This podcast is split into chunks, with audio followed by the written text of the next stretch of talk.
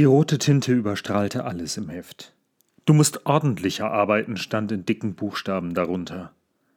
Mein Heft war nur wenige Seiten beschrieben, doch wie sollte ich nach diesen roten Seiten noch ein ordentliches Heft führen? Ich hatte keine Lust, mir den Rest des Schuljahres jedes Mal beim Aufschlagen des Heftes anzusehen, wie mein damaliger Lehrer sich auf den Seiten ausgetobt hat. Ja, er hatte recht. Ich hatte mir wirklich keine Mühe gegeben.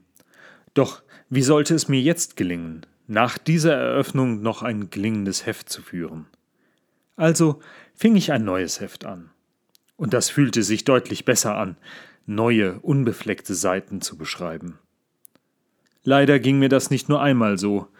In den ersten Jahren am Gymnasium hatte ich einen hohen Verbrauch an frischen Heften. Einen neuen Anfang wagen, alles, was vorher war, zu löschen. Wer möchte das nicht? Jedes Jahr werden zu Beginn des Jahres eine Menge neuer Mitgliedschaften in Fitnessstudios abgeschlossen. Dann hören Menschen mit dem Rauchen auf und planen von nun an sich mehr um die Familie zu kümmern. Wie lange diese Vorsätze halten? Ähnlich lang wie mein neues Heft, vermute ich. Ansonsten wäre es ja nicht jedes Jahr dieselbe Prozedur. Im Epheserbrief werden die Empfänger aufgefordert, einen neuen Menschen anzuziehen. Legt den alten Menschen ab, wie ein dreckiges Kleid, und fangt nochmal von vorne an mit einem neuen Versuch. Dieser neue Mensch ist Gottes Ebenbild und hat deswegen gute Voraussetzungen für ein gelungenes Leben. Dieses Bild von dem neuen Menschen wie einem neuen Kleid, das stammt aus den Gebräuchen rund um die Taufe. Zu der Zeit kam der Täufling mit seinem alten Alltagskleid an, legte es ab, wurde getauft und legte dann ein neues, strahlend weißes Gewand an.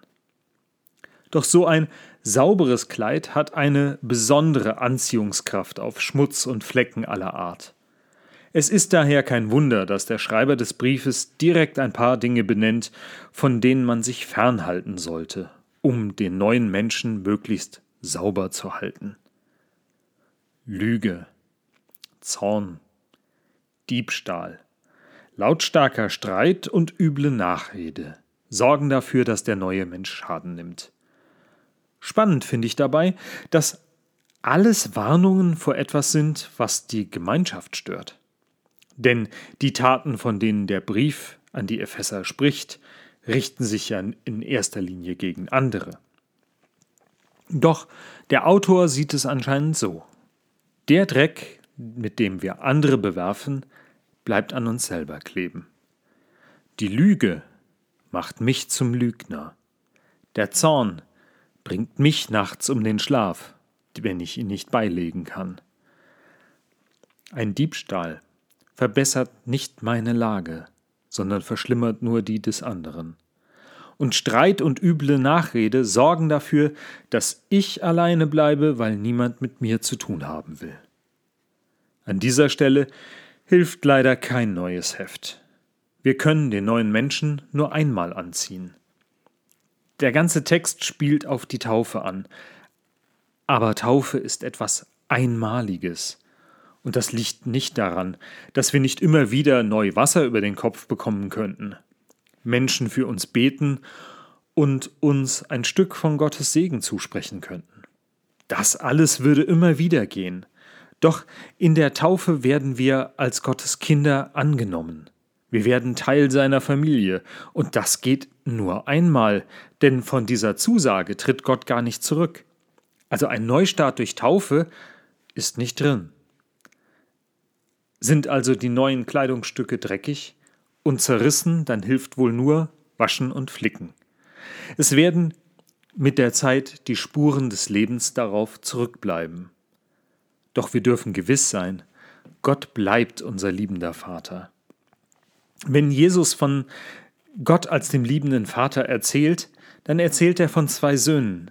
Der eine lässt sich sein Erbe ausbezahlen und verprasst es in der Fremde. Doch er kann genauso zu seinem Vater zurückkommen wie der Sohn, der die ganze Zeit bei ihm geblieben ist. Unter uns gibt es eine Menge Menschen, die hüten und sorgen sich um ihr neues Gewand. Die passen darauf auf, dass ja nichts den neuen Menschen beschmutzt. Ich kenne Christen, die machen krampfhaft keine Fehler. Aber das macht sie für viele Menschen um sie herum zu äußerst unangenehmen Zeitgenossen, denn sie halten ständig die Regeln hoch und allen vor Augen. Du darfst nicht, du sollst nicht, bitte tu das nicht, dies ist nicht gut für dich. Es tut gut, dass wir nicht vergessen, wir sind nicht nur aufgefordert, Dinge zu lassen. Das Leben besteht nicht nur aus Du sollst nicht. Seid vielmehr gütig und barmherzig zueinander. Vergebt einander, wie Gott euch durch Christus vergeben hat. Damit füllt euer Leben. Seht zu, dass ihr euch untereinander Gutes tut. Miteinander die Gemeinschaft tragt. Denn dann habt ihr zum einen gar keine Hand mehr frei, um Dreck zu nehmen und zu werfen, zum anderen wird der innere Mensch daran gesund, dass es seinen Mitmenschen gut geht.